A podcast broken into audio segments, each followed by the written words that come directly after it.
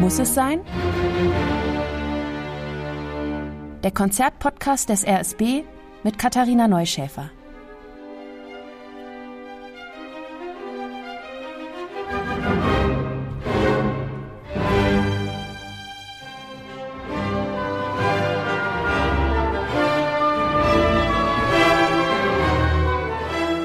Hallo zu unserem Podcast. Heute gibt's Musik von einem Zeitreisenden. Das klingt nicht nach 1788. Spätes 19. Jahrhundert oder vielleicht sogar frühes 20. würde ich noch gelten lassen.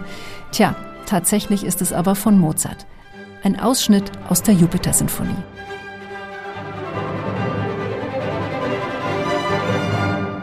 Mozart war seiner Zeit wirklich so weit voraus, dass ich persönlich ja eine Zeitreise nicht ausschließen würde.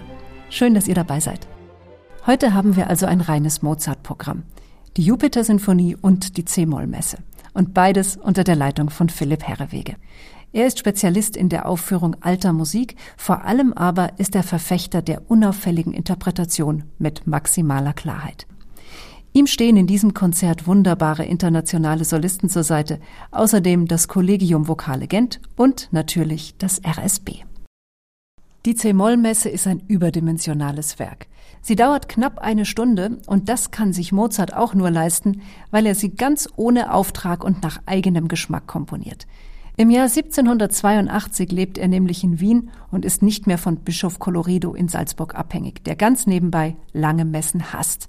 Dreiviertel Stunde ist die Obergrenze, länger will er nicht im Dienst sein. Aber diese Messe ist auch etwas anders als andere Messen. Sie ist nicht nur ein kirchliches, sondern zu einem großen Stück auch ein weltliches Werk. Mozart schreibt sie nämlich, weil er innerlich mit Gott einen Handel abgeschlossen hat. Wenn er es schafft, dass Konstanze ihn heiratet, auch gegen den Willen der Eltern, dann will er eine Messe schreiben. Es klappt, die beiden heiraten und Mozart schreibt. Formal folgt die Messe dem Aufbau der Liturgie. Es gibt also einzelne Abschnitte. Zuerst kommt das Kyrie mit wunderschönem Chorgesang. Das Orchester ist dabei total zurückhaltend und insgesamt klingt es nach Kirche, nach Kathedrale, nach Spitzbögen. Und dann setzt der Sopran ein und schon sind wir mit einem Fuß aus der Kirche draußen. Die Solistin singt wie ein Engel, aber eben wie ein Engel aus der Oper. Selbst wenn sie Kyrie eleison singt, also Herr erbarme dich, ist da eine große Sinnlichkeit drin. Übrigens sollte auch Konstanze die Solistin der Uraufführung sein und vielleicht liegt es ja daran, dass ihre Rolle etwas weltlicher ausgefallen ist. Dann ist der Klagegesang aus dem Kyrie vorbei und die Messe erreicht die nächste Stufe. Jetzt kommt das Gloria. Und das ist ein richtig langer Abschnitt. Chor und Solisten wechseln sich hierbei immer wieder ab und immer und überall ist die Oper präsent. Aber genau diese Mischung aus Liturgie und Kunstmusik, das ist es ja gerade, was diese Messe so umwerfend macht. Wieder kommt ein Chorteil und danach könnt ihr euch auf einen absolut wunderbaren Abschnitt freuen, wenn zwei Soprane ein Duett singen. Und das ist dann so eine Stelle, da hört man fast auf zu atmen, um diesen Moment nicht zu stören. Und alles andere um einen herum wird klein. Und dann kommt auch wieder was, was extrem spannend ist, nämlich der Qui Tollis Teil. Das ist ein Fragment des lateinischen Satzes Agnus Dei qui tollis peccata mundi.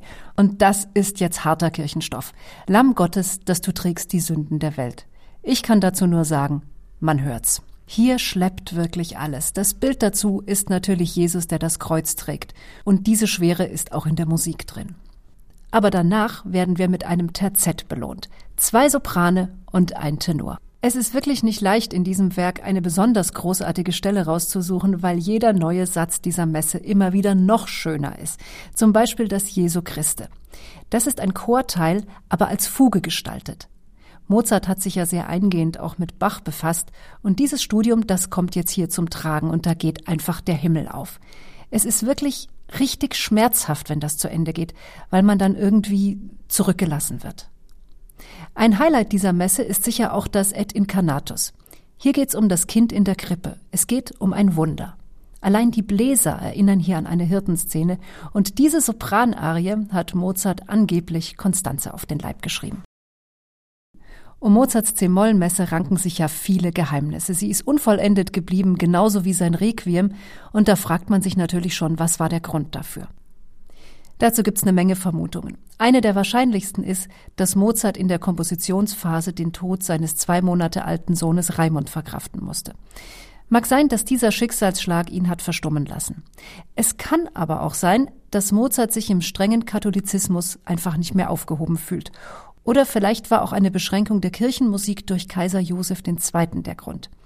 Es wäre durch diese Neuerung nämlich schwierig gewesen, das Werk mehrmals aufzuführen. Tja, vielleicht war es auch die Summe all dieser Gründe. Die Messe ist also unvollendet geblieben, aber es gab in jüngerer Zeit immer wieder Versuche, sie zu komplettieren. Im Konzert mit dem RSB hört ihr jetzt eine Fassung, die der Amerikaner Howard Chandler Robbins Landon erstellt hat. So wie die C-Moll-Messe zu den größten Werken ihrer Gattung in der Musikgeschichte zählt, so ist das auch mit Mozarts letzter Sinfonie, Köchelverzeichnis 551 in C-Dur, mit der Jupiter-Sinfonie. Entstanden 1788, also knapp sechs Jahre nach der C-Moll-Messe. In dieser Zeit geht es Mozart finanziell gar nicht gut. Er muss sogar mit der Familie aus seiner schicken Wohnung in der Innenstadt ausziehen und er übersiedelt an den Rand von Wien, wo es billiger ist. Die Sache ist die, dass Mozart mit Geld nicht wirklich umgehen kann. Wenn er welches hat und phasenweise hat er wirklich viel, dann gibt er es halt sofort aus. Was aber vielleicht das größte Problem ist, Mozart ist ein Freelancer, das heißt, er ist ohne feste Anstellung. Unentwegt muss er dafür sorgen, dass er Aufträge bekommt. Eine Möglichkeit sind Konzertreisen, aber die laugen ihn mental und körperlich total aus. Also braucht er Auftragswerke. Aber wenn alles nichts hilft, dann muss er selbst Konzertabende veranstalten. Und genau zu diesem Zweck entstehen in unfassbar knapper Zeit drei Sinfonien. Eine davon ist die C-Dur-Sinfonie. Bei Mozart kommt es sehr darauf an, wie man mit dieser Musik umgeht.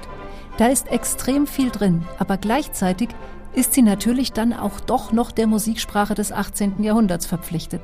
Was ich sagen will ist, es kann schön klingen, anmutig und nach alter Zeit, oder aber es kann dir den Atem rauben. Alles ist in dieser Musik angelegt, aber es kommt eben darauf an, wie man sie aufbereitet. Und deshalb ist es ein Glück, wenn man Philipp Herrewege am Pult hat. Hört ihr? Da sitzt ein Raubtier im Gebüsch. Da kannst du vorbeigehen und das Tier bleibt in seinem Versteck. Oder aber du wendest dich ihm zu und dann siehst du die Augen funkeln. Dann spürst du das Lauernde und die Gefahr. Ein klassischer Jumpscare. Jetzt will uns das Raubtier doch fressen. Und genau das meine ich. Das ist Mozart. Dieses wunderbare Flackern in seiner Musik. Da ist immer Show dabei. Und diese Musik hat auch oft zwei Seiten.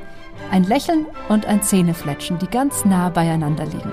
Und dann wieder perlende Lebensfreude.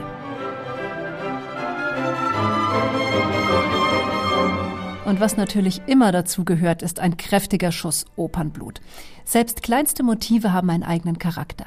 So als wären sie Figuren einer Opernhandlung. Und in diesem Fall ist es sogar so, dass Mozart nicht nur diese dialogische Anlage hat, so als würden sich zwei Gesangslinien wie in einem Duett gegenseitig fragen und antworten, sondern im ersten Satz der Jupiter-Sinfonie ist es noch dazu so, dass er tatsächlich ein Stück Oper reingeschmuggelt hat, nämlich ein Eigenzitat der Arie Un bacio di mano, die er fast gleichzeitig komponiert hat mit der Jupiter-Sinfonie. Hier, das da. Das ist sie in der Instrumentalfassung.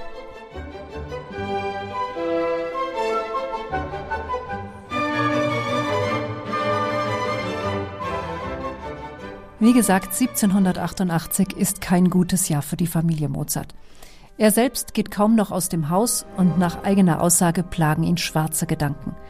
Das ist auch überhaupt kein Wunder, denn kaum haben die Mozarts den Umzug hinter sich, stirbt die kleine Tochter Theresia. Dazu kommt dann die wirtschaftliche Not auch noch. Insgesamt hört man das alles dieser Sinfonie aber nicht an, finde ich. Wenn überhaupt, dann im langsamen Satz an dieser Stelle. Das da, das ist so ein Schmerz, der in Wellen auftritt. Aber lange behält er nicht die Oberhand. Der zweite Satz ist vor allem eins. Er ist kantabile, also singend. Und schon sind wir im dritten Satz. Aber achtet mal auf dieses Thema.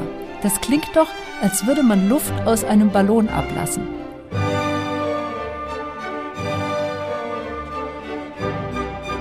Es ist so absteigend, so seufzend Und ich würde fast sagen, dass es schlaff ist, wenn der Tanzrhythmus es nicht abfangen würde.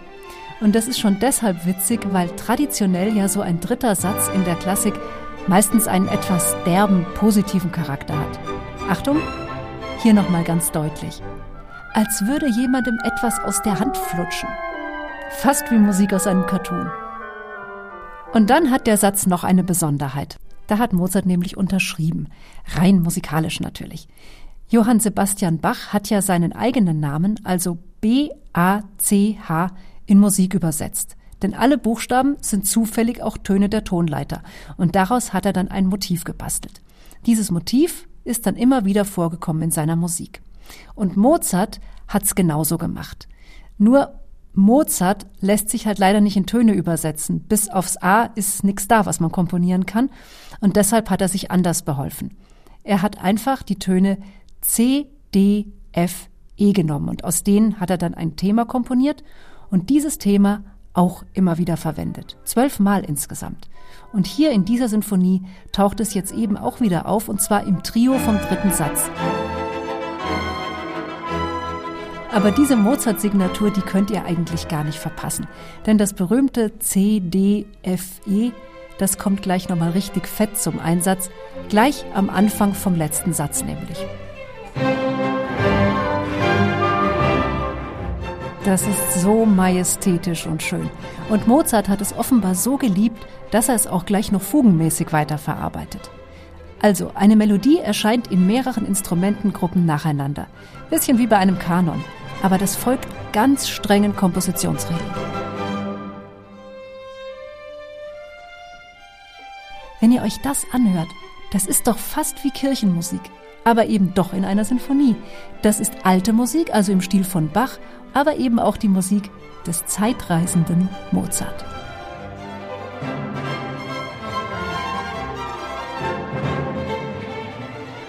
Diesen fast dissonanten Klang macht er aus der Fuge. Das ist die Quadratur des Kreises und der Beweis, wenn er überhaupt nötig ist, dass diese Sinfonie genauso wie ihr Erschaffer in den Olymp gehören. Den Namen Jupiter-Sinfonie hat übrigens nicht Mozart erfunden, der wurde diesem großen Werk erst später gegeben. Und auch wenn Mozart selbst diese, seine letzte Sinfonie möglicherweise niemals im Konzertsaal gehört hat, dann ist es doch schön zu wissen, dass sie ihren Siegeszug gemacht hat. Ich wünsche euch einen wunderbaren Konzertabend mit dem RSB.